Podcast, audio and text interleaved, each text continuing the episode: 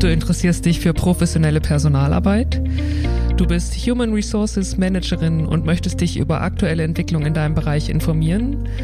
Dann bist du hier richtig. Herzlich willkommen zu meinem Podcast Fresh Up Your HR. Ich bin Mechtet Alpers, HR Consultant für Startups, kleine und mittlere Unternehmen.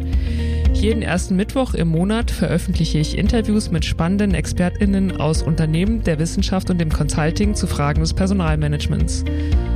Wenn du neugierig bist und keine Folge verpassen möchtest, folge mir direkt hier oder besuche mich auf meiner Website mechteltalpers.de. Und jetzt lade ich dich ein, mit mir einzutauchen in die faszinierende Welt des Personalmanagements. Herzlich willkommen zu meinem Podcast Fresh Up Your HR.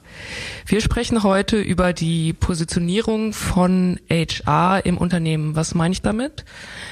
HR hat heute häufig noch ein sehr schlechtes Image in Unternehmen, beziehungsweise HR wird gar nicht wahrgenommen, obwohl Personalabteilungen oder auch einzelne HR-Managerinnen heute sehr vielfältige Aufgaben übernehmen in dem Bereich Personal- und Organisationsentwicklung, ähm, Analytics und auch in der Optimierung administrative Prozesse und der Digitalisierung der Prozesse.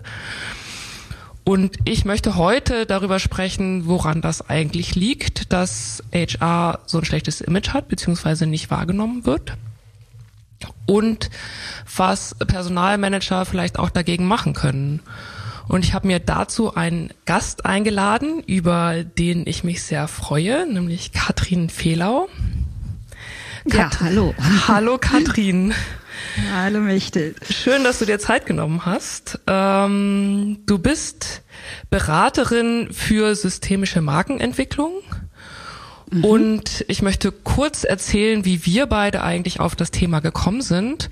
Wir haben uns nämlich in einem ganz anderen Zusammenhang kennengelernt und haben dann so auf einer Nebenspur über das Thema Positionierung von HR gesprochen und haben gemerkt, dass das uns beide sehr beschäftigt, ähm, dass HR immer noch so schlecht dasteht und als oft als rein administrativer Dienstleister wahrgenommen wird. Und haben dann gedacht, okay, wir machen einfach einen Podcast dazu, wie HR das verbessern kann. Mhm. Meine erste Frage an dich ist aber, ich habe gesagt, du bist Beraterin für systemische Markenentwicklung. Was ist systemische Markenentwicklung? Ja, also systemische Markenentwicklung ähm, ist eine Markenentwicklung, die sich zu einem guten Teil auch als Organisationsentwicklung versteht. Ähm, die Kraft einer Marke kommt aus meiner Sicht immer von innen, also von aus dem Unternehmen heraus und muss in dem Unternehmen verankert sein, um dann eben auch ihre volle Kraft zu entfalten. Ja, und da gibt es einfach vielfältige systemische Abhängigkeiten. Ich finde es eben ganz, ganz wichtig, äh, Mitarbeiter da auf die Reise zu nehmen bei der Markenentwicklung, sie einzubinden, dafür zu sorgen, dass sie die Marke auch, auch verstehen und leben können, weil letzten Endes sind die Mitarbeiter diejenigen, die auch dann dafür zuständig sind, das Markenversprechen einzulösen, insbesondere bei Dienstleistungsunternehmen. Und äh, insofern bringe ich in meine Markenentwicklung Elemente aus Coaching und Organisationsentwicklung mit rein. Daher eben systemische Markenentwicklung. Mhm. Kannst du ein Beispiel nennen, damit es so ein bisschen konkreter wird, was bei dir anders ist äh, als bei der klassischen Markenentwicklung? Ja, also ich gehe sehr stark äh, mit meinen Kunden auf, auf ihre Historie ein. Also ich betreue, vielleicht ist es immer ganz, ganz wichtig so in dem Kontext, im weitesten Sinne arbeite ich für Menschen, die mit Menschen arbeiten. Das mhm. heißt, viele meiner Kunden sind äh, Berater, Trainer und Coaches. Also das heißt, ich habe viele Einzelunternehmer als Kunden, aber eben auch größere Organisationen. Das können Weiterbildungsinstitute sein, ähm, das kann mal eine Arztpraxis sein, das kann auch eine HR-Abteilung sein. Ähm, und da gehe ich sehr, sehr stark in die Historie rein, weil sich in der Historie eben immer wieder Wurzeln finden für die für die unternehmerische Persönlichkeit. Also auch ein Unternehmen hat ja eine Identität, hat, eine, hat ein Selbstverständnis, hat bestimmte Werte, die sich im Laufe der Zeit herausgebildet haben. Ja, und da gehe ich sehr, sehr stark äh, in die Biografiearbeit mit den einzelnen Kunden, aber eben auch in einem Unternehmen. Dann machen wir es dann halt in einem Team-Setting, ja, dass wir gemeinsam überlegen, ja, was, was trägt uns denn gemeinsam, ja, was ist uns wichtig? Was, was nehmen wir aus der Historie mit? Wo sind unsere Wurzeln eben für weiteres Wachstum auch? Mhm. Das Ziel davon ist dann, dass es äh, eine authentische Marke ist, die wirklich gelebt wird und echt ist und wo nicht einfach ähm, das Unternehmen angestrichen wird mit mit äh, irgendeinem fancy Claim oder so, sondern wirklich, wo alle auch sagen, ja, genau das sind wir und das macht uns aus. Habe ich das richtig verstanden? Ja, genau. Also das hast du jetzt super, super zusammengefasst und vielleicht da auch noch mal ein bisschen was zu meinem, zum, zum Hintergrund. Also ich komme ursprünglich aus einer sehr, sehr großen, äh, seinerzeit marktführenden PR-Agentur und mir hat es, dass ich da als Beraterin tätig war, ich war auch zuletzt Mitglied der Geschäftsführung, ähm, immer wieder mh, mm, ja, geschmerzt, ich vielleicht sogar sagen, ja, also dass das, was eben nach außen hingetragen würde über die instrumentelle Kommunikation an Markenbildern, dass das häufig so wenig mit der Realität im Unternehmen zu tun hat. Ähm, ja, also wenn wir jetzt mit Fachsprache darauf schauen, dann habe ich halt einerseits die Corporate Identity, das Selbstbild und ich will ein Corporate Image aufbauen, also ein, Fremdbild im Markt. Und ich nutze natürlich das komplette Instrumentarium, was mir dafür zur Verfügung steht. Eben, du hast einen Claim genannt, aber natürlich das ganze Design, dann eben Webseiten und Broschüren und Events und was man halt alles so macht. Und das äh, deckt sich häufig nicht mit dem sogenannten Corporate Behavior, also dem, was tatsächlich im Unternehmen gelebt wird. Und da stoßen wir schon an das Thema HR dran. Ne? Ähm, und als ich mich selbstständig gemacht habe, das ist jetzt 17 Jahre her, war mir das eben ein ganz, ganz großes Ansinnen, ähm, das zusammenzubringen. Ja, und da sind wir dann auch wieder beim Thema systemische Markenentwicklung. Also wirklich dafür zu sorgen, dass ja, dass eben keine fancy Claims einfach rausgegeben werden oder tolle, tolle Markenauftritte. Und wenn man dann dahinter schaut, merkt man, da ist nicht wirklich was dahinter. Und damit kommen wir auch übrigens zu dem Thema Differenzierung schon. Also eine gute Marke zeigt ja auf, was ein, ein Unternehmen vom Wettbewerb unterscheidet. Ich finde es ganz spannend, wenn man zum Beispiel mal auf so eine Recruiting-Messe geht, also und sich da so die, ja, die Ausstellungswände anschaut. Also auf jedem dritten steht der gleiche Spruch, wir sind ein tolles Team, ja, und bei das uns stimmt. kannst du dich entwickeln. Ja, das kann ich bestätigen. Ja, und dann sprich mal mit den Mitarbeitern, wie es tatsächlich aussieht und warum sie bei dem Unternehmen sind. Da bekommt man im Zweifel ganz anderes zu hören. Das stimmt. Ähm, mhm. Da können wir direkt unser, unser eigentliches Thema heute anschließen, nämlich die Frage mhm. der Positionierung von HR im Unternehmen. Mhm. Ich habe ja am Anfang schon kurz gesagt, ähm, dass äh, meine Wahrnehmung zumindest ist und das, was ich höre von HR-Lern, dass äh, sie ein schlechtes Image haben beziehungsweise nicht wahrgenommen werden. Und ähm, ich habe selbst äh, vor kurzem mit einer HR-Managerin gesprochen und möchte gerne die Geschichte erzählen, weil ich sie so bezeichnend fand. Die mhm. HR-Managerin ähm, hat gesagt, ja, in der Corona-Zeit wurde ich plötzlich wahrgenommen, äh, aber nur insofern, als dass ich unglaublich viel Lob und Applaus sowohl vom Management als auch vom Team bekommen habe, weil ich einen Online-Yoga-Kurs organisiert habe. für alle Mitarbeiterinnen, die im Homeoffice sind. Und ähm, mm. sie hat gesagt, ja, das ist ja das ist toll, ich habe mich gefreut, aber ehrlich gesagt, ich habe ja viel komplexere Aufgaben, die ich löse und da kriege ich nie Lob, weil das tatsächlich keiner wahrnimmt. Mhm. Ähm, und ich fand das so bezeichnend, weil genau das ist es. Also das, die Organisation des Yogakurses wird wahrgenommen und das ganze andere wird nicht wahrgenommen, von Mitarbeiterinnen nicht und im schlimmsten Fall vom Management auch nicht. Ähm, hast du eine ähnliche Wahrnehmung von HR im Unternehmen? Ähm, ja, wobei ich würde jetzt ganz gerne auch ein bisschen was zu diesem konkreten Beispiel sagen. Ich finde das nämlich gerne. auch in der Tat ganz spannend, ja. Und ähm, das hat vielleicht auch damit zu tun, dass, dass Markenbildung oder Positionierung idealerweise funktioniert, wenn sie plakativ ist. Ja, und so ein Yogakurs, das ist halt was ganz Anfassbares, das ist was Plakatives, da muss man nicht viel erklären. Also in der Markenbildung zielen wir ja immer darauf ab, eben komplexe Sachverhalte äh, so weit zu reduzieren und so weit zu verdichten, dass man es in zwei bis drei Sätzen äh, vermitteln kann. Mhm. Oder in einem Claim verdichten kann zum Beispiel. Ja? Und insofern ist da mit dem Yogakurs, denke ich, einfach ein bisschen was Ähnliches passiert oder unbewusst, nicht gesteuert, nicht beabsichtigt. Ja, aber das war jetzt was, da musste man nicht viel erklären. Und manchmal sind eben die Inhalte vielleicht zu komplex und müssen ähm, ja, lassen sich nicht so einfach vermitteln. Und das braucht halt Arbeit, das zu tun. Und damit mache ich jetzt den Brückenschlag zu deiner ursprünglichen Frage. Ähm, woran liegt es, dass äh, das HR nicht ausreichend wahrgenommen wird? Ähm, also meiner Sicht gibt es da mehrere Faktoren. Ähm, das eine ist ein, ist ein historischer, dass halt Entscheider im Unternehmen aus einem, aus einer anderen beruflichen Sozialisation herauskommen als HRler, also zumindest vor 10, 15 Jahren war das halt noch so, ja. Also die HRler kamen halt eher aus, aus Studiengängen wie eben Sozialwissenschaften, Pädagogik, äh, Psychologie etc. Und naja, und Entscheider im Unternehmen meistens eher aus eben BWL-Ecken. Das heißt, die bringen schon mal ein ganz anderes äh, äh, Wertegefüge mit und eine ganz andere Vorstellung davon, was ähm, ein Unternehmen leisten muss, was anstrebenswert ist. Mhm.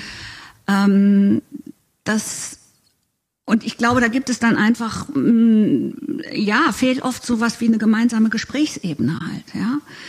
Ähm, dann erlebe ich, dass, dass HRler sich viel zu schnell in die oder viel zu leicht in die operative Ecke halt drängen lassen. Das hat sicherlich dann auch immer ein bisschen was mit der, mit der Kultur in dem jeweiligen Unternehmen zu tun.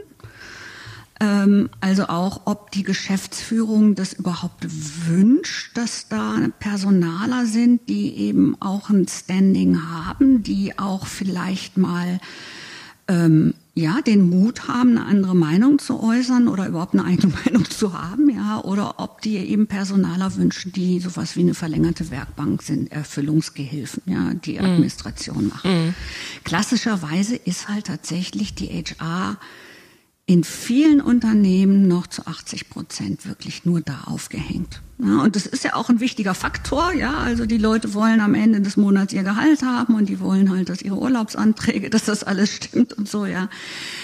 Ähm, und vieles andere wird halt nicht gesehen, aber vieles andere wird in vielen Bereichen auch überhaupt nicht gemacht, muss man auch sagen. Also ich kann mich erinnern, dass ich vor etlichen Jahren mal auf einer, auf einer Konferenz war. Das waren ähm, alles HRler, die in universitären Einrichtungen tätig sind, denen habe ich das Modell vorgestellt und wollte mit denen diskutieren. Wo seht ihr euch denn da überhaupt? Ja, und die haben das Modell überhaupt gar nicht verstanden, hatte ich den Eindruck. Ja, Welches also für Modell? Die ist völlig klar von Dave Ulrich, dieses, äh, äh, ähm, dieses Vier-Rollen-Modell, das Business-Partner-Modell. Mhm. Ähm, für die war das völlig klar. Also wir machen hier Administration und das ist es. Und die sind auch fertig. Also ich bin schon, schon fast damit überfordert, ja, weil es gerade eben im universitären Bereich gibt es einfach auch ganz, ganz viel Personalfluktuation. Da gibt es ja selten eben langfristige Arbeitsverträge etc. Und das ist ihr Job. Und über mehr wird da nicht nachgedacht. Ähm, das ist so der zweite Teil. Und dann der dritte ist, und da kommen wir dann noch mehr eben zu meinem Thema der Markenbildung, ähm, dass HR auch nicht professionell kommuniziert. Ähm, und dafür muss man sich natürlich überhaupt erstmal Gedanken darüber machen, was wollen wir denn kommunizieren überhaupt? Ja, was soll denn beim Gegenüber ankommen? Ja, wie sehen wir uns selber? Was macht uns aus? Wie, wie ist unser Wertbeitrag im Unternehmen? Welches Bild wollen wir von uns aufbauen? Ja, und können wir dieses Bild dann auch tatsächlich erfüllen? Ähm, um dann eben in einem zweiten Schritt, wenn man das erstmal klar hat, was ist unser Selbstbild, was ist das angestrebte Fremdbild, über welche Kanäle wollen wir es kommunizieren und wie professionell können wir das kommunizieren. Und wenn man das nicht macht, dann wird man positioniert. Das ist ganz einfach so, ja. Also Leute entwickeln ein Bild von, von einer Leistung, von einer Person, von einem Unternehmen so oder so. Na, die Frage ist, mhm. wie weit beeinflusst man das dann? Wir kommen jetzt auch zu, zu ganz wichtigen Themen, weil wir ja auch gucken wollen, okay, wie können Personaler das eigentlich verändern? Du hast eben gesagt, mhm. äh, wer sich nicht positioniert, wird positioniert. Ich würde gerne noch mal kurz zurückgucken ähm, auf die Gründe, die du jetzt alle genannt hast. Mhm. Das eine, was du genannt hast, war ja ähm, so ein bisschen die Rolle, also auch der Hintergrund von Personalern. Wo per kommen Personaler eigentlich her? Und du hast gesagt, okay, vor 15 Jahren war es eher so die, die sozialwissenschaftliche Ecke. Das hat sich ja heute durchaus verändert, weil es mhm. inzwischen ähm, viele Studiengänge gibt, also BWL mit Schwerpunkt Personalmanagement oder es gibt auch viele Studiengänge, die wirklich sich rein auf das Personalmanagement fokussieren. Ich würde da gern ergänzen wollen, ähm, dass es vielleicht auch oft an einer Sprache fehlt, weil Personaler wollen etwas für die Mitarbeiterin tun. Mhm. Also es sind ja ganz viele Frauen in der Personalabteilung, hauptsächlich tatsächlich. Mhm. Und äh, sie gehen in der Regel da rein, weil sie etwas für die Menschen machen wollen. Mhm. Ähm, mhm. und das ist häufig, äh, und ich sehe das gerade bei, bei jungen HR-Managerinnen, ist es ein Entwicklungsprozess zu sehen, okay, dieses etwas für die Menschen tun und gleichzeitig ähm, an den Unternehmenszielen zu arbeiten, die häufig in der Regel als erstes Unternehmensziel gibt es Wachstum bei den meisten mhm. Unternehmen, dass sich das nicht widerspricht sondern dass man das mhm. wunderbar integrieren kann. Und das finde ich ist eine ganz zentrale, ein ganz zentraler Punkt, ähm, mhm. den ich sogar auch bei, bei äh, wirklich gestandenen HR-Managerinnen manchmal noch wahrnehme, aber hauptsächlich eben bei den jungen HR-Managerinnen, wenn sie anfangen in Gesprächen, höre ich das. Mhm. Die Geschäftsführung sieht das nicht, die Geschäftsführung will nur KPIs, die wollen immer nur die Zahlen von mir und ähm, mhm. die sehen nicht, dass wir auch auf die Mitarbeiter gucken können äh, und äh, mhm. äh, nicht gucken können, sondern gucken müssen, dass wir auf die Mitarbeiter gucken müssen. Und natürlich müssen wir mhm. auf die Mitarbeiter gucken, ähm, aber wir müssen eben auch auf die Zahlen gucken. Und mhm. häufig mhm. ist auch ähm, dieses ähm, also dieses Thema Zahlen und KPIs ist für Personal so wichtig, weil eben die Personalabteilung in der Regel auch unter dem CFO aufgehängt ist. Und da kommen wir wieder zu dem, was du gesagt hast, sie sprechen nicht eine Sprache. Also auf der einen Seite mhm. sind die Personalerinnen, die sagen, okay, ich will was für die Mitarbeiter tun und auf der anderen Seite ist der CFO, der Zahlen haben möchte und der auch immer den, den Nachweis haben möchte, wie wirkt etwas, um abschätzen zu können, hat die Ausgabe für meinetwegen das Führungskräfteentwicklungsprogramm jetzt wirklich was gebracht oder nicht. Mhm. Und mhm. ähm, das ist häufig sehr schwer, dieses wirklich sinnvolle Zahlen zu entwickeln, weil manche Dinge lassen sich nicht messen. Also deswegen hat es, glaube ich, Personal auch noch mal schwerer, da wirklich eine, eine Position zu finden und ein richtiges Standing zu finden und als strategischer Partner ernst genommen zu werden. Mhm. Naja, also das, was du jetzt beschreibst, das meinte ich eben auch mit eben fehlender gemeinsamer Sprache oder eben auch äh, unterschiedlicher Sozialisation oder unterschiedlichen Werthaltung. Ja? Weil natürlich eben die Zielsetzung eines CFOs eine andere ist als die oder des, eines Personalers, dem es um die Menschen geht und dem CFO um die Zahlen, das Wachstum und, und so weiter. Ähm, ich finde es einen wichtigen Punkt, was du anschneidest, halt, dass es von beiden Seiten tendenziell gerne eben als Widerspruch gesehen wird und dass, dass es sich ja wunderbar integrieren lässt. Ja, also das ist eben, also genau da den Schritt zu tun und zu sagen, es ist kein Widerspruch, sondern es lässt sich wunderbar verbinden. Ähm, und ja, also soweit ich es mitbringe, ich muss dann natürlich immer wieder von sagen, ich, ich, ich bin letzten Endes bin ich eine Markenfrau, ja, und keine keine HRlerin. Ich beobachte halt einfach, was da ist, ja. Mhm. Ähm, aber wenn ich jetzt zum Beispiel mir anschaue, ich habe äh, ähm, letztes Jahr an einer Employer Branding Kampagne mitgearbeitet und wir haben da auch eben das Empfehlungsmanagement da verstärkt, also Mitarbeiter empfehlen eben äh, Mitarbeiter oder werben neue Mitarbeiter. Ähm, das hat sich in Zahlen wiedergeschlagen. Die haben tatsächlich eben ihre Personalbeschaffungskosten reduzieren können. Absolut. Ja, und ich meine, das, das ist was, womit man den CFO auch überzeugen kann.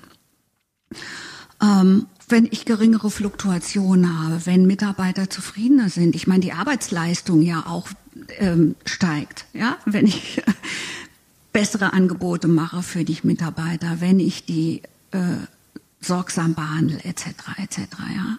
Und es macht sich auch wieder, da komme ich dann wieder zu der Marke, die Marke lebt von innen, ja, es spürt auch der Kunde. Ich war gerade vor zwei Wochen war ich mit einer Freundin im Hotel in Österreich und wir sind dann noch äh, mit, mit dem Zimmermädchen ins Gespräch gekommen. Und naja, die erzählte halt, dass sie viel zu tun haben und super gut gebucht sind und so weiter. Und dann sagte sie, sie wäre seit zehn Jahren in diesem Haus. Und es würden ganz, ganz viele Mitarbeiter aus anderen Hotels wieder in dieses Haus zurückkommen, weil sie da fair bezahlt werden, weil es tolle Entwicklungsmöglichkeiten gibt, weil sie weitergebildet werden, weil jeder seine individuellen Interessen, soweit das geht, halt auch mit einbringen können. Ja, also der Kellner zum Beispiel, der joggt mit mit den äh, Hotelgästen am Morgen. Super. Ja, so und ähm, und es zahlt sich aus. Und meine Freundin und ich, wir sind wirklich eben diese zwei Tage durch das Hotel gelaufen und haben gesagt, es ist egal, auf wen man trifft, man fühlt sich hier wirklich willkommen. Mhm. Ja, und das, das zahlt sich aus, wenn ich meine, meine Leute ordentlich behandle und ich idealerweise noch ein bisschen mehr als ordentlich behandeln, aber gerade eben in dem, in dem Hotellerie- und Gastronomiebetrieb äh, ist es oft, oft nicht der Fall. Und das macht sich im Erfolg des Unternehmens bemerkbar, davon bin ich fest überzeugt. Absolut, ähm, kann ich nur unterstreichen. Also das, das spüren alle externen Partner. Ähm, mhm wie, wie die Mitarbeiterinnen behandelt werden. Und es braucht häufig ja sehr wenig, damit ja, die Mitarbeiterinnen ja, ja. zufrieden sind. Ja, ja, absolut. Genau.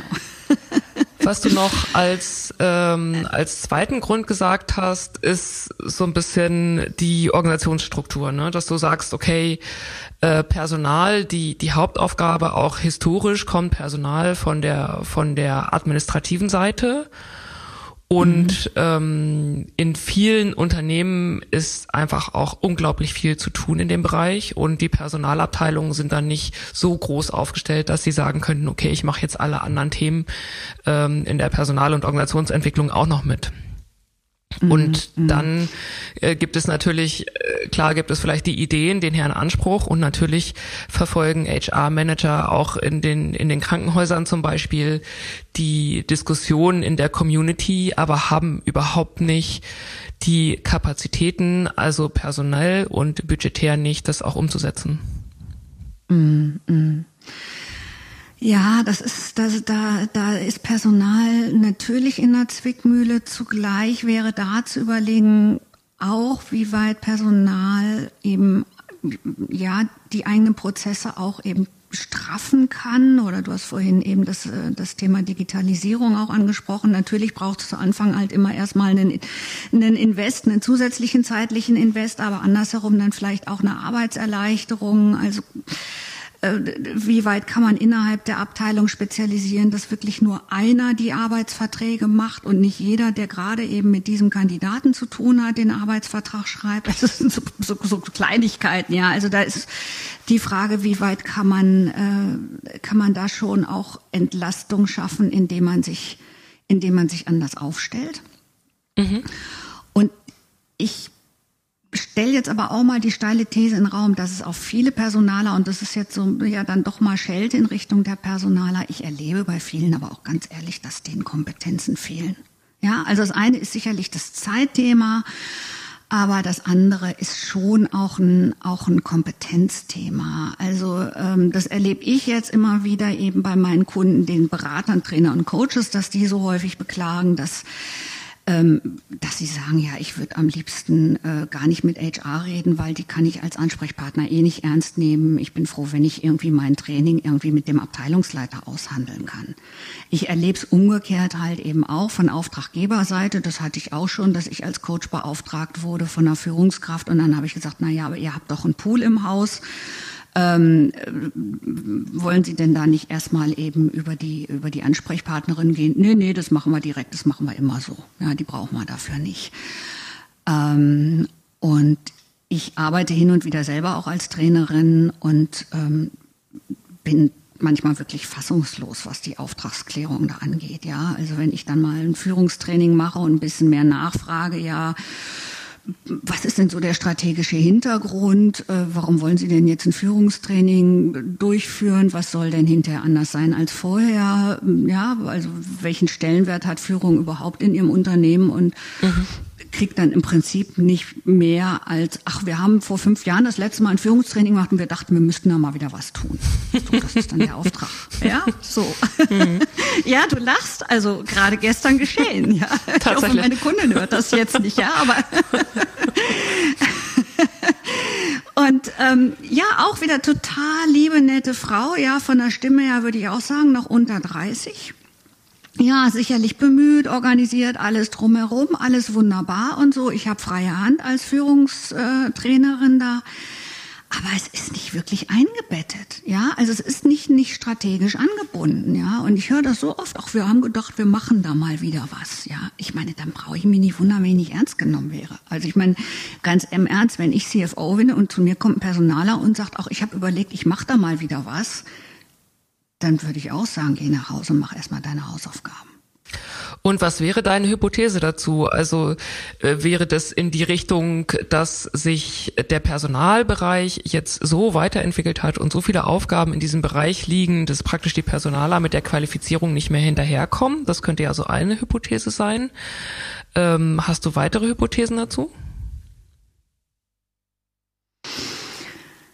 Ja, muss ich mal zwar nachdenken. Was sind denn die Hypothesen? Ich, also ich, ich denke einfach, dass das also ganz häufig junge Personalerinnen sind, die haben das halt studiert, naja, und dann werden sie halt erstmal in diese Admin-Ecke gesteckt und da bleiben sie dann irgendwie hängen, ja. Ich meine.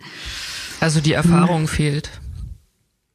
Es fehlt die Erfahrung, ganz sicherlich, ja. Also das kommt natürlich noch hinzu. Ne? Also dass es oft natürlich ein Altersgefälle gibt. Ich brauche natürlich ein gewisses Standing und eine gewisse Reife, um mit jemandem auch auf Augenhöhe reden zu können. Ähm, das ist sicherlich das eine. Ich Ehrlich gesagt, ich glaube aber auch, ich meine, wenn du nicht, nicht, nicht geschult wirst, auch im Unternehmen strategisch zu denken, dann bleibst du. Also es hat dann auch wieder was mit der Kultur vielleicht auch in dem Unternehmen zu tun. Also wenn ich jetzt mal so meine eigene, vielleicht meine eigene berufliche Entwicklung äh, zurückschaue, also glaube ich, dass ich einfach in, in, den, in den ersten zehn Jahren meines Arbeitslebens einfach auch äh, viel mitgenommen habe über meinen Arbeitgeber, ja, an an, an strategischen Denken zum Beispiel. Ja, und wenn du da eben von Anfang an dann eher in so einer operativen Rolle bist und auch überhaupt nie was anderes gefragt wird, dann entwickelst du dich vielleicht auch nicht dahin. Hm, das glaube ich auch. Aber also das, das würde ich unterschreiben, dass es extrem wertvoll ist, wenn gerade Berufseinsteigerinnen im Personalbereich direkt wirklich auch auf der strategischen Ebene mitlaufen, auch mhm. wenn sie eventuell noch nicht den, den Weitblick haben und äh, wirklich ähm, wie soll ich sagen, jetzt die, die vielleicht die richtigen Vorschläge machen können, wie die Unternehmensstrategie mhm. über Personal auch unterstützt werden kann. Aber wenn sie mhm. mitlaufen und wirklich in den strategischen Meetings mhm. auch immer dabei sind, lernen sie ziemlich mhm. schnell, ziemlich viel und können dann auch auf der strategischen Ebene mitgestalten. Die Frage ist natürlich, das hast du vorhin auch gesagt, ist, wie ist die Unternehmenskultur? Ne? Ist das überhaupt gewollt? Oder mhm. ähm, mhm. möchte, möchte das Management das eigentlich alles selbst entscheiden und möchte jemand, der das einfach nur ausführt? Wird. Das ja, spielt ja, natürlich auch genau. immer eine genau. Rolle. Mm, mm, mm. Ich würde gerne so ein bisschen auf die auf die Ausgangsfrage zurückkommen, nämlich deswegen sprechen wir beide ja auch, weil du da die Expertin bist. Mm. Wie wie kann sich das ändern? Also wie kann sich das Image von HR in Unternehmen verändern? Wie können sie sich bekannter machen sozusagen und auch positionieren, so dass sie als als Businesspartner und das hat äh, ja der Dave, Dave Ulrich, den du erwähnt hast, vor 20 Jahren schon entwickelt, dieses Modell als Businesspartner wirklich anerkannt werden. Mhm, mhm. Also zum einen brauchst tatsächlich eine, glaube ich, eine, eine stärkere Kompetenzentwicklung. Zum Beispiel über eben solche Maßnahmen, wie du gesagt hast, ja. Also das dass junge Mitarbeiterinnen bei strategischen Meetings dabei sind, sofern HR überhaupt so eine strategische Rolle zugewiesen wird. Ja, ich meine, mhm. ist tatsächlich in vielen Unternehmen ist es halt nur Personaladmin. Ähm, wenn ich jetzt nochmal von der von der von der ähm, Markenseite her gucke, ja, und von der Kommunikationsseite her. Und jetzt mal unterstelle, dass es ein Unternehmen gibt, die jetzt von der fachlichen Kompetenz her schon ganz gut aufgestellt sind. Wir haben jetzt bislang eben auch eben über ja, Unerfahrenheit gesprochen, über ähm, ja, nicht fehlende Kompetenz, aber vielleicht Kompetenzlücken. Angenommen, das ist sogar da, dann beobachte ich dennoch, dass HR einfach nicht professionell kommuniziert. Und ähm, mit professionell kommunizieren meine ich jetzt tatsächlich eben im, im, im Hinblick auf, auf, auf Imagebildung, auf Markenbildung. Mhm.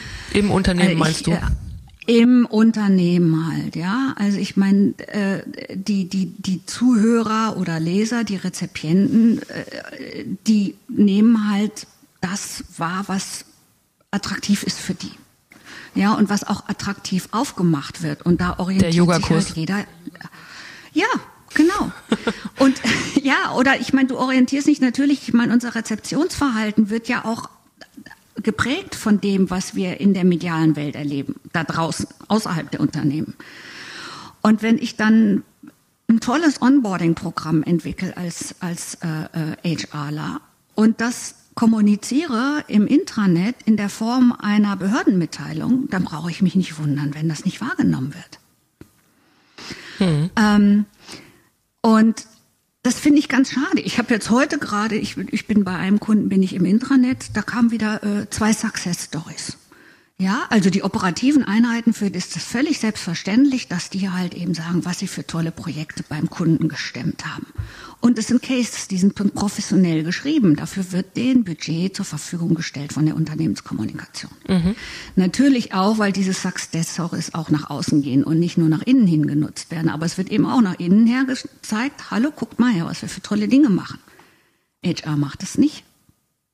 Ja, was HR in dem konkreten Fall jetzt schon macht, die sagen eben immer wieder willkommen, wir haben die und die neue Mitarbeiter, aber dass die wirklich mal über ihre eigene Arbeit berichten und sagen, hey, uns ist es gelungen, innerhalb kürzester Zeit unter schwierigen Bedingungen XY Experten an Bord zu ziehen. Oder wir freuen uns, dass unsere Employer-Kampagne so gut ankommt. Das passiert nicht. Mhm. Und ähm, ich glaube, da gibt es eben zu wenig Bewusstsein dafür. Also da sind ähm, das kann ein netter Zug sein, da ist HR, glaube ich, auch bescheiden. Ja, also vielleicht stellt sich mhm. HR da auch nicht so gerne ins Rampenlicht. Das mhm. ist auch wieder so von der bisschen was, was, was äh, kulturelles. Das natürlich Vertriebseinheiten oder so, die sind das ja viel mehr gewohnt, überhaupt zu, zu trommeln. Ne? Denen liegt das halt im Blut oder das gehört halt irgendwie in deren, in deren berufliche DNA. Das ist bei ja. HR halt nicht so. Ähm, also sich das, es gehört natürlich dazu, sich das überhaupt erstmal bewusst zu machen, was leisten wir auch. Ähm, und dann eben auch Ressourcen dafür zur Verfügung zu stellen oder Ressourcen dafür anzufordern, professionell kommunizieren zu können. Und ich komme wieder zu dem zurück, was ich einfach sagte, sich ab und an eben auch die Zeit dafür zu nehmen und zu überlegen, ja gut, welches, welches Bild wollen wir denn einfach im Unternehmen von uns aufbauen? Ja, was, was wollen wir denn, dass die Mitarbeiter sehen oder was wollen wir, dass die Führungsmannschaft sieht, was wir hier leisten? Ähm, also es braucht erstmal die Klarheit wieder eben über das Image, was ich aufbauen will und dann braucht es im zweiten Schritt die Überlegung, ja, was müssen wir dafür kommunizieren, was wollen wir dafür kommunizieren und wie kommunizieren wir das, über welche Kanäle, in welcher Tonalität etc. etc. Erstmal muss die Rolle klar sein, also welche Rolle mhm. wollen wir ausfüllen? Ähm, mhm. welche Rolle fordern wir auch ein? Welche Rolle ist möglich? Das muss dann ja auch immer mit dem Management ähm, ausverhandelt werden sozusagen und das Management muss mhm. ähm, aus meiner Sicht auf jeden Fall dahinter stehen. Mhm. Und dann sagst du, okay, wenn diese Rollenklarheit da ist, dann muss ich gucken, okay, und wie ähm, wie soll das soll das entsprechende Image sein in das Unternehmen hinein und auch nach außen, weil letztendlich ähm, Du hast gesagt, Vertriebler sind das gewohnt, sich sich äh, darzustellen sozusagen und auch ihre Erfolge darzustellen. Mhm. Ähm, das muss HR inzwischen ja auch machen, weil HR letztendlich immer über ähm, Employer Branding auch nach außen verkauft. Also es ist ja mhm. so, dass, dass ähm, wir einen Fachkräftemangel haben. Das hat sich jetzt auch durch Corona nicht geändert. Und es wird mhm. immer stärker. Das heißt, jedes Unternehmen, jede HR-Abteilung muss drauf gucken, okay, wie wirken wir nach außen. Mhm. Mhm. Und HR muss natürlich dafür sorgen, dass das Bild, was dann im Außen aufgebaut wird, dass das tatsächlich im Innen auch eingelöst wird. Na, da bin ich wieder bei dem, bei dem Thema des Systemischen. Hm. Wir haben ja so diesen schönen Satz, ja, also Mitarbeiter entscheiden sich für ein Unternehmen und verlassen Führungskraft. Ja, also das, das würde dann eben, wenn wir jetzt beim Thema Employer Brand sind, gehört das aus meiner Sicht eben dann auch wiederum dazu, eben zu gucken, nicht nur, wie kann ich jetzt eine tolle Employer Branding Kampagne entwickeln, sondern wie kann ich auch dafür sorgen, dass das Arbeitgeberversprechen eingelöst wird. Und was muss ich da wiederum tun auf der Seite der Führungskräfteentwicklung oder überhaupt der Führungsentwicklung? Ja, also es sind zwei Seiten einer Medaille dann an der Stelle. Aber das kommt jetzt gut, dann machen wir jetzt nochmal einen zweiten Pfad auf im Prinzip. Ja, genau. Ähm, ja, ja. Ähm, ja, in der Tat. Also du hast natürlich recht. Also es geht nicht nur, es geht nicht nur nach innen, sondern es geht auch, äh, es geht auch nach außen. Und ähm, du hast jetzt von Rolle gesprochen, ja. Klar, natürlich die Rolle, aber dann eben welches, welche, welche, welche Identität. Also was ist unser eigenes Bild in dieser Rolle idealerweise abgestimmt mit der, mit der Führungsmannschaft und mhm. ähm, was soll bei den anderen ankommen? Mhm. Und möglicherweise auch, woran können wir es feststellen? Also machen wir mhm. dann auch vielleicht mal eine kleine Image-Umfrage. Und was ich halt auch wichtig finde, wo wir gerade bei dem Thema bin, eben überhaupt mehr ins Gespräch zu kommen, intern auch, ja. Also auch dieses Thema Netzwerke bilden oder eben auch Mitarbeiter zu fragen, was braucht ihr denn, was wollt ihr denn? Also das ist, äh, das kriege ich so am Rande auch immer mal wieder mit, dass eben dass HR-Konzepte entwickelt werden, die dann aber von den Mitarbeitern nicht angenommen werden, weil sie einfach an den Bedarfen vorbeigehen. Ähm, das stimmt. Also der Klassiker ich, ist eine Mitarbeiterin-Befragung, die dann so im, im Nirvana irgendwo versinkt, äh, wo die Mitarbeiterinnen nie die, die Rückmeldung kriegen, was eigentlich dabei rausgekommen ist und wo auch nicht klar ist, was eigentlich weiter damit passiert. Ja, genau, genau. Und ich meine, wenn ich eine Dienstleistung entwickle oder Produkt entwickle, dann tue ich gut daran, auch da passiert es häufig nicht, aber ich, ich tue immer gut daran, eben zu gucken, ähm, trifft das denn eben den Bedarf des Kunden? Sieht der denn da überhaupt einen Nutzen drin? Und wenn ich jetzt eben meine Mitarbeiter als meine internen Kunden sehe, dann ist es halt auch sinnvoll, die halt mal zu fragen, was brauchten ihr eigentlich? Ja. Oder eben auch, wenn ich eine Kampagne auflege, dass ich vielleicht vorher mal erforsche, welche Kanäle werden denn überhaupt eben wahrgenommen und welche Kanäle nicht. Oder mhm. in welcher Frequenz muss ich kommunizieren und all diese Sachen ich meine, das beißt sich so ein bisschen wieder die Katze im Schwanz, ne? Wenn ich jetzt eben als HR-Abteilung halt operativ sowieso schon eben unter dem äh, äh, unter dem Berg der Arbeit zusammenbreche, dann fragt man sich ja, woher soll ich das noch nehmen? Und da kommen wir dann wieder zum Thema Standing. Ja, wie weit habe ich das Standing gegenüber der Geschäftsführung, dass ich da auch eben entsprechende Ressourcen einfordere oder möglicherweise auch externe Unterstützung oder ähm, Teil der Unterstützung von der Unternehmenskommunikation oder der internen Kommunikation, was mhm. jetzt zum Beispiel jemand angeht, der auch für HR eben Texte schreibt oder so. Mhm. Ja, das ist genau das Thema. Ähm, wie du gesagt hast, die Katze beißt sich da so, ein, so ein bisschen in den Schwanz. Ähm, HRler haben den Tisch voll und ähm, müssen es aber trotzdem hinbekommen, sich diese diese Auszeiten von vom Operativen zu nehmen und einfach mal strategisch nachzudenken.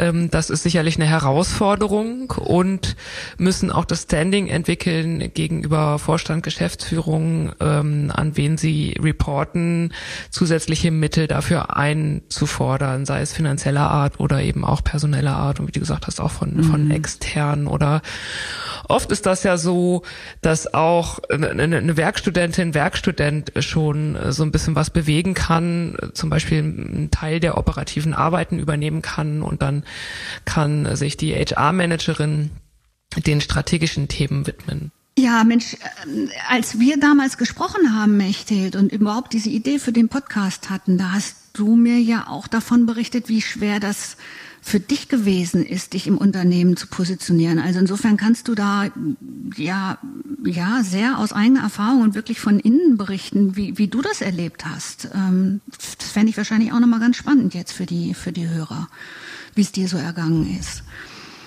Ja, das stimmt. Ähm, ich ich denke, deswegen ist es auch so ein Herzensthema von mir geworden, äh, weil ich die, die Erfahrung gemacht habe, wie das ist, wenn so eine HR-Rolle neu in einem Unternehmen geschaffen wird und erstmal ähm, alle, also sowohl die, die gesammelte Geschäftsführung als auch die Mitarbeiterin so Fragezeichen im Kopf haben, okay, und was, was gehört jetzt eigentlich zu den Aufgaben, was gehört nicht dazu? Was ist die Rolle von HR? Was ist, was ist auch nicht die Rolle von HR.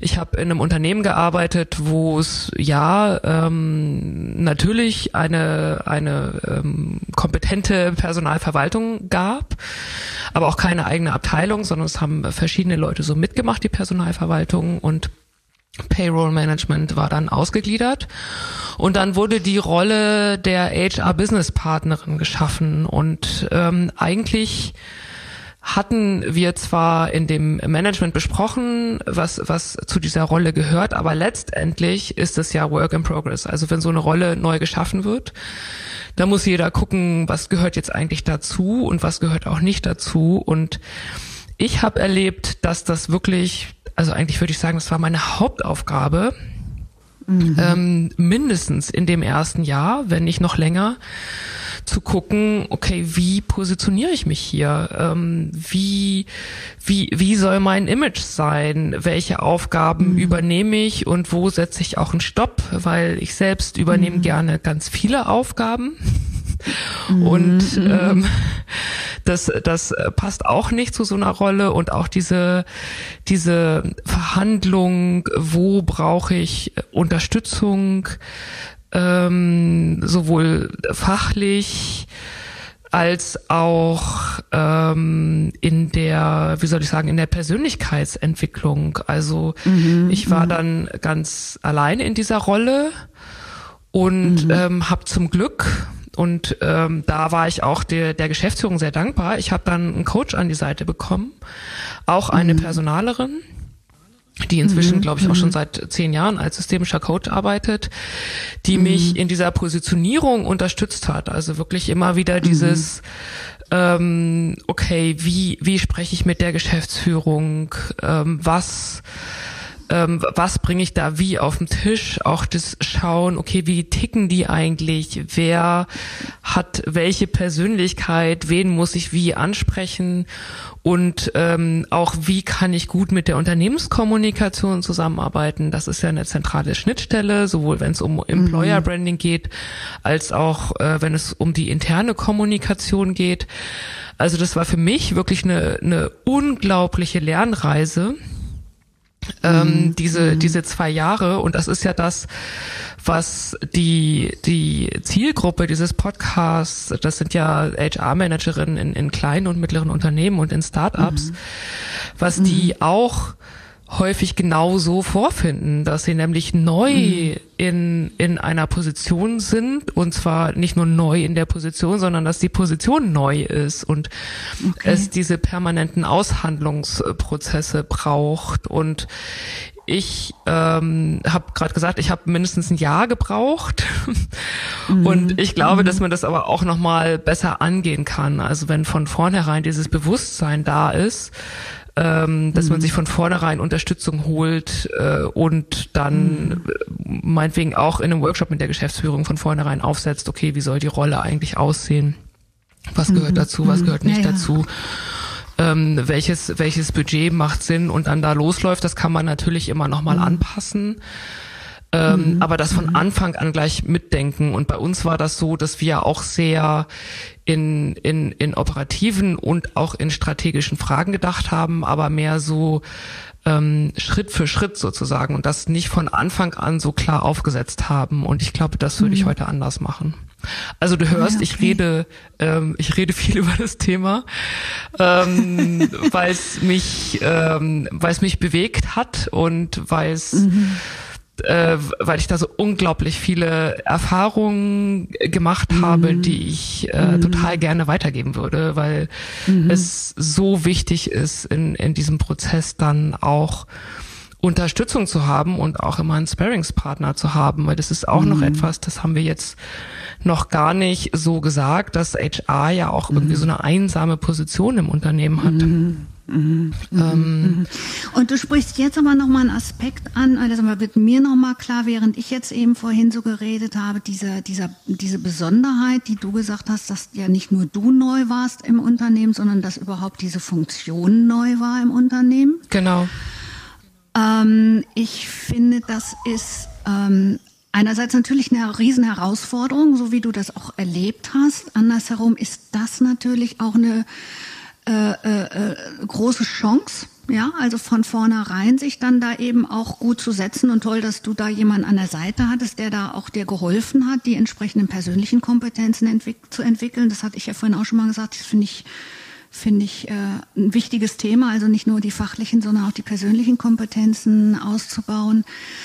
Ähm, ich würde aber behaupten, dass es vielleicht sogar ein bisschen einfacher ist. Und soweit ich weiß, du hattest ja auch jetzt schon ein gewisses Alter und eine gewisse Reife, als du da reingegangen bist. Ja, also Absolut. dieses, dieses persönliche Standing. Ja, also ich hatte ja mal im Vorgespräch so, so flapsig gesagt, du brauchst ähm, du brauchst eine gewisse Reife, um mit den großen Jungs spielen zu können. Ja, und ich, liebe diesen Satz. So wie ich dich, ja. und so wie ich dich erlebe, du kannst das, ja. Und das ist aber, das hat einfach auch was mit Lebenserfahrung zu tun. Und äh, ähm, als ich jetzt so, als ich, ich merke jetzt einfach, als ich jetzt vorhin über das Thema gesprochen habe, dass ich auch fast immer eher HRler oder HR-Abteilung vor Augen hatte, die halt schon eine gewisse Zeit bestehen und wo dieses Image, dieses, äh, dieses, ich sage jetzt mal so ein bisschen dieses altbackene Image auch so festgefahren ist. Und eine Repositionierung ist natürlich immer noch mal mühseliger als eine Positionierung, wo du auf, naja, ich sage jetzt mal, auf einer grünen Wiese spielen kannst. Ja, das würde ich, das würde ich absolut unterschreiben. Also das ist mhm. die, äh, das hat mich ja auch so fasziniert, diese diese diese grüne Wiese und dieses äh, mhm. äh, darauf äh, so wie soll man sagen die grüne Wiese zu düngen, düngen oder darauf so seine Marken zu setzen mhm. ähm, das ist mhm unglaublich dankbar auch und ich wäre da voll bei dir, also bei einer Personalabteilung, die die es jetzt zum Beispiel schon zehn Jahre im Unternehmen gibt und wenn dann plötzlich mhm. darüber gesprochen wird, okay, eigentlich haben wir so viele Aufgaben übernommen und wir wollen uns jetzt anders positionieren und wir wollen wertgeschätzter werden letztendlich auch, weil es geht ja um Wertschätzung mhm. und mhm. Äh, in unserer Arbeit wahrgenommen werden, das ist wirklich nochmal eine ganz andere Herausforderung, da bin ich absolut bei dir. Mhm, mhm, mhm.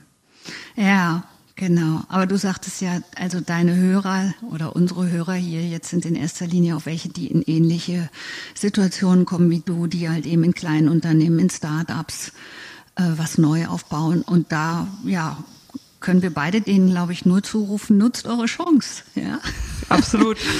und schaut, dass ihr äh, ja gleich die richtigen, äh, die richtigen Meilensteine da setzt und äh, einen guten Rahmen setzt für eure Arbeit. Genau. Ja. Und, und, dann, kann es keine schönere sein. Aufgabe sein. Also dann, wie du sagst, also ja. also dann ist es ähm, dann ist die Wirksamkeit absolut gegeben und ähm, mhm. ja, es ist dann auch eine dankbare Aufgabe. Ich habe ähm, meinen Zuhörerinnen am Anfang versprochen, dass ich in dem Podcast Fresh Up Your HR möglichst konkret werden möchte. Also nicht, mich nicht nur auf Metaebenen bewegen möchte, sondern mhm. konkrete Tipps gebe, was sie ändern können. Und wenn wir jetzt auf die Ausgangsfrage wieder zurückgehen, Positionierung von HR, Verbesserung des Images, hast du drei kurze, knappe Tipps zusammengefasst von dem, was du eben ja schon geschildert hast, die wir den Zuhörern jetzt mitgeben können? Ja, also zusammenfassend äh, tatsächlich ähm, trotz alles Workloads zu versuchen, sich einmal im Jahr zumindest ein oder zwei Tage rauszuziehen und sich zu überlegen, wo wollen wir hin, was wollen wir für was, was haben wir für Ziele, wie wollen wir wahrgenommen werden, etc. Also tatsächlich da abzustecken, was ist das Selbstbild, was ist das Fremdbild und ähm, was können wir tun, um das aufzubauen. Ähm, das Zweite wäre auch stärker fachliche und kommunikative Kompetenzen aufzubauen. Also sowohl als ganze Abteilung als auch individuell. Da kommen wir wieder zu dem Thema, ne? die, die junge HR-Fachkraft, die schon mit in strategische Meetings gehen darf, eben auch bestimmte Schulung, vielleicht auch eben äh, Gesprächsführung. Ja? Also wie schaffe ich das halt eben auch äh, zu verhandeln auf Entscheiderebene, solche Themen. Ähm, sich auch fachlich da fit zu halten, was auch HR-Wissen angeht. Und das Dritte, Budgets, Ressourcen in irgendeiner Form für professionelle Kommunikation an Land ziehen. Und die Idee mit der Werkstudentin, das ist ja eine gute. Das kann ja auch zum Beispiel ein, ein Werkstudent sein äh, aus, dem, aus dem kommunikativen Bereich, aus den Medienwissenschaften. Und man sagt, mhm. hey, du kannst jetzt hier für uns eben mal so unser Intranet bespielen kann für einen Studenten eine interessante Aufgabe sein und könnte HR durchaus einen Schritt weiterbringen. Mhm.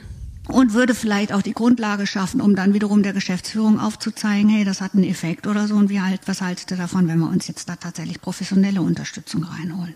Mhm letzten Endes äh, komme ich mit all dem so zu dieser zu dieser Anekdote von dem äh, von den Männern mit der Säge. Ich weiß nicht, ob du die Geschichte kennst. Ja, ich kenne sie. äh, ja, du kennst sie genau. Also ähm, die Frage ist, äh, mühe ich mir mit der stumpfen Säge ein ab, äh, im Schweiße meines Angesichts diesen Baum zu fällen oder nehme ich mir zwischendrin die Zeit, äh, meine Säge zu schärfen? Ja, das bringt es gut auf den Punkt. Ähm das ist auch, finde ich, ein, ein schönes Schlusswort.